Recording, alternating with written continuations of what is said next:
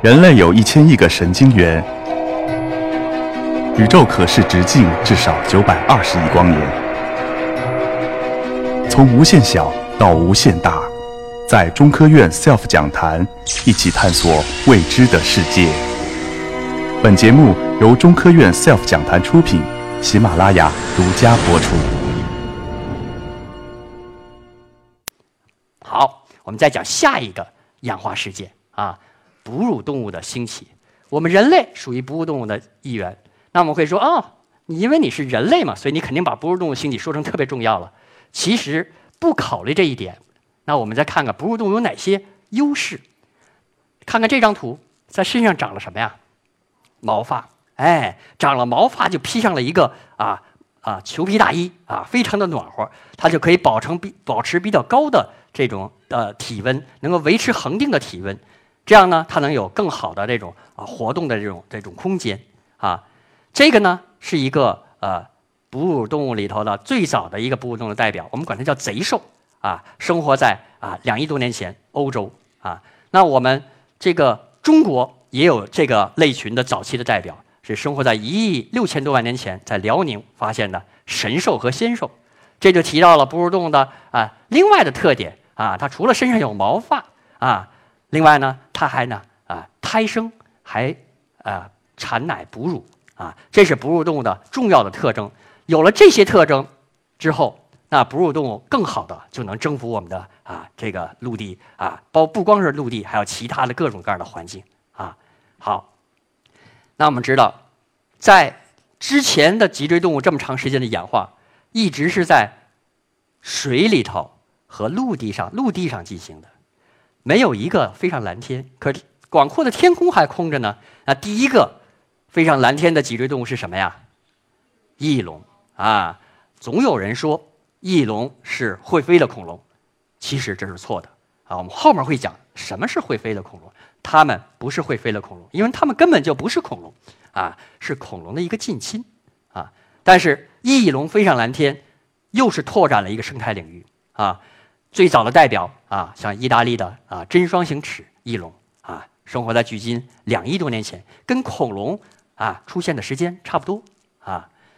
好，那我们知道脊椎动物在成功的这个呃这个实现这个飞行这个能力的啊过程中呢，有三次主要的演化。第一个就是翼龙的啊这个翅膀，大家知道翼龙的翅膀其实是一个主要的一个皮膜，对吧？然后来撑开。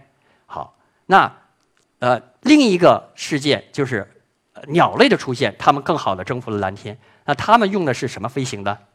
羽毛来飞行。那好，之后又有哺乳动物，哎，也尝试着说，哎，空中挺好，我也要去一下啊。那好，哺乳动物最典型的代表就是啊，哺乳动物的空军就是这个蝙蝠。那蝙蝠呢，也是用翼膜，但它和翼龙还不太一样。可以看到蝙蝠的这个。手指头啊是伸到这膜里头去的，那翼龙呢不是这样的，翼龙是用无名指统治天空。我们看到右边这张图就能看到，那特别长的那根手指头是它的第四根手指头，啊，它是要支支撑一个非常巨大的翼膜来飞上蓝天，啊，所以这就是飞上蓝天的一个重大事件。好，我们再讲另外一个演化事件——羽毛的演化。哎，大家说看到这样一个动物会说这是什么呢？这是一只鸟嘛？啊，看看这漂亮的羽毛。其实呢，它是一个恐龙啊。它的名字很有趣，近鸟龙啊。其实大家也很好理解啊啊，形态非常接近啊鸟类的恐龙啊。它们的亲缘关系也很近。它们呢，最早就是出现在咱们中国一点六亿年前啊，出现在辽，它们的化石发现在辽宁一带啊。它们身上有很漂亮的羽毛，可实际上羽毛的演化呢？实际上是有一个非常复杂的过程。它一开始并不是这种片状的能飞的羽毛，所以羽毛最开始出现的时候呢，并不是为了飞行。你看看，从最左边的这个单根的丝状的羽毛，然后开始分叉啊成簇，最后才产生了这种片状的羽毛。我们想一想，这些丝状的羽毛会干什么用呢？哎，它很像哺乳动物的毛发。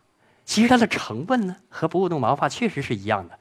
它的主要作用是为了保温，然后呢，还有炫耀的作用。大家知道，在鸟类当中，最典型的炫耀羽毛的是谁呢？孔雀，对，所以它有漂亮的羽毛，能够炫耀啊。然后还有飞行的作用，所以飞行的作用是比较晚出现的，它是在原有的基础上进行一个改造，哎，才具有了飞行的功能。那我们看看化石里头啊，我这些长有羽毛的恐龙都是什么样的啊？这个呢叫耀龙啊，这名字也很简单粗暴啊，炫耀羽毛的恐龙啊，叫耀龙。它身上有黑色的羽毛这个印痕，尾部还有四根带状的羽毛。那这黑色的羽毛估计就是保温用的啊，丝状的。那这种带状羽毛啊，摇摇尾巴，有点像什么呀？孔雀似的，哎，具有一定的展示和炫耀的功能。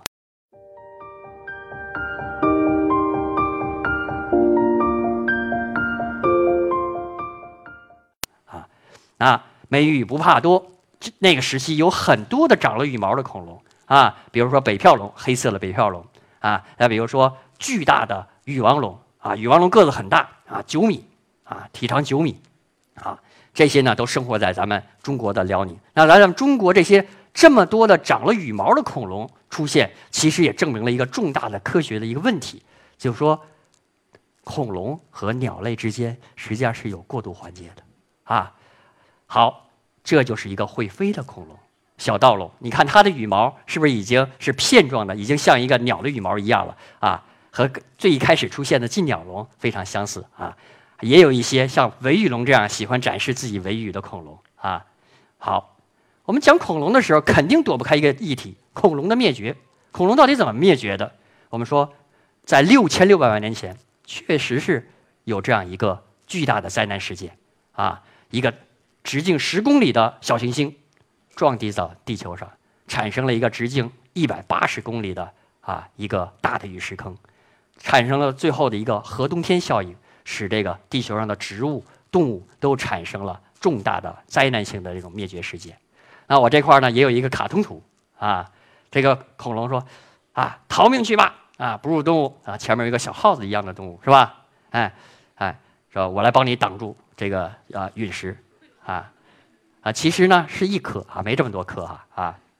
但是这确实也说明了一个有趣的问题：如果没有这个呃这个呃。呃，一个大型的陨石撞击地球，产生这样一个生物大灭绝事件，后面会有留出那么多的生态位去让哺乳动物来填补吗？说不定就没有这些后面发生的一些事情啊。好，那我们再说了，那恐龙灭绝了吗？没有灭绝，因为那些长羽毛的恐龙，它们演化成鸟类，飞上了蓝天啊。鸟类就是恐龙的后代，鸟类就是未亡的恐龙。所以说，昨天晚上我们刚吃了一个菜。啊，西红柿炒恐龙蛋，啊啊，是不是？好，最后一个演化事件，第九个演化事件，人类黎明。人类的出现确实是非常奇特的事情啊！哎，刚开始出现的时候样子也很奇特啊，这样子呢，这这反正我是不太喜欢啊啊！但是这就是我们祖先的样子。六百多万年前，在非洲啊，非洲是我们人类的起源地啊，撒海尔人。之后呢？又发生了很多的中间的类型，演化出很多中间的类型，包括我们这大家可能去过北京周口店，是吧？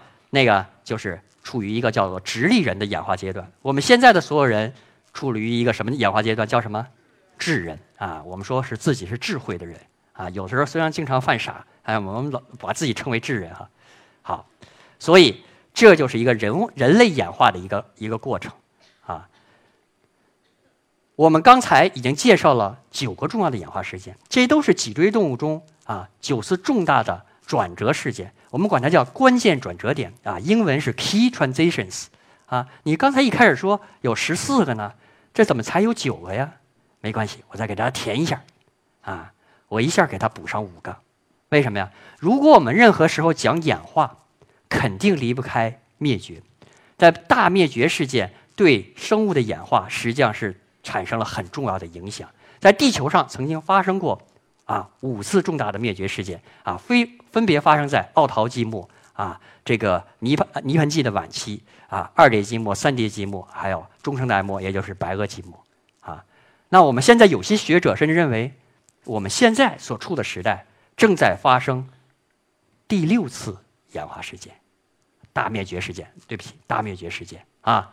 那这第六次大灭绝事件是不是在我们身边发生的？我们确实看到了很多的物种在我们身边灭绝了啊，渡渡鸟是特别典型的一个代表，是吧？还有很多其他的物种啊，所以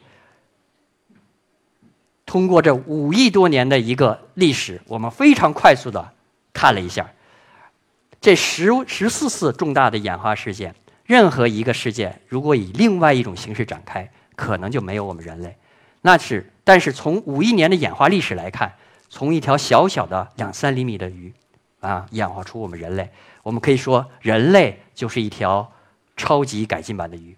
我们用我们的胸鳍啊翻动树叶，啊，我们用我们的腹鳍啊四处行走，是不是？那人类的出现非常伟大，人类改造自然的能力也非常的强，但是人类无论从时间上，啊，还是从演从演化的时间上出现的非常的晚啊。我们人类这个总体的数量上和鼠和兔比也差得很远，所以我们又在生物界中也是非常渺小的。那我们的出现非常的幸运，那是我们也本身也应该非常的谦卑，因为整个在地球的演化当中啊，人类只是呃沧海一粟。演化结束了吗？人类向哪里去？其实这是非常有趣的问题。我不知道大家的想法，演化结束了吗？认为结束的请举手。哦，好，那大家都有这么一个共同的认识：演化其实并没有结束，生命不息，演化不止啊！这是我说的一个，不知道有没有别人说过啊？啊，只要生命在地球上存在，它就会不停的演化。人类也是一样，但人类非常特别，是一个一种非常特殊的生物。它不但有生物学的演化，它还有文化的演化以及科学技术的演化。我们很难想象，我们的祖先在一万年前还挥舞着木棒去打跟这个剑齿虎啊、猛犸象去搏斗。那现在呢？我们生产出了各种各样尖端的武器，远远的就嘣一枪啊，把它给干掉了啊！我还，我们还可以这个呃。发射火箭升到太空中去，我们这个这个航天器刚刚的啊飞越了啊太阳系的这个啊冥王星，所以人类往哪里去，其实是一个挺难的问题。我觉得这个问题呢，其实比先有鸡还是先有蛋更难回答。我想大家每个人都有自己的心里的答案，也希望大家能够。认识到人类在生物界中的位置，然后更好的保护我们这个环境，保护我们的地球，其实也是保护我们人类自己。谢谢大家。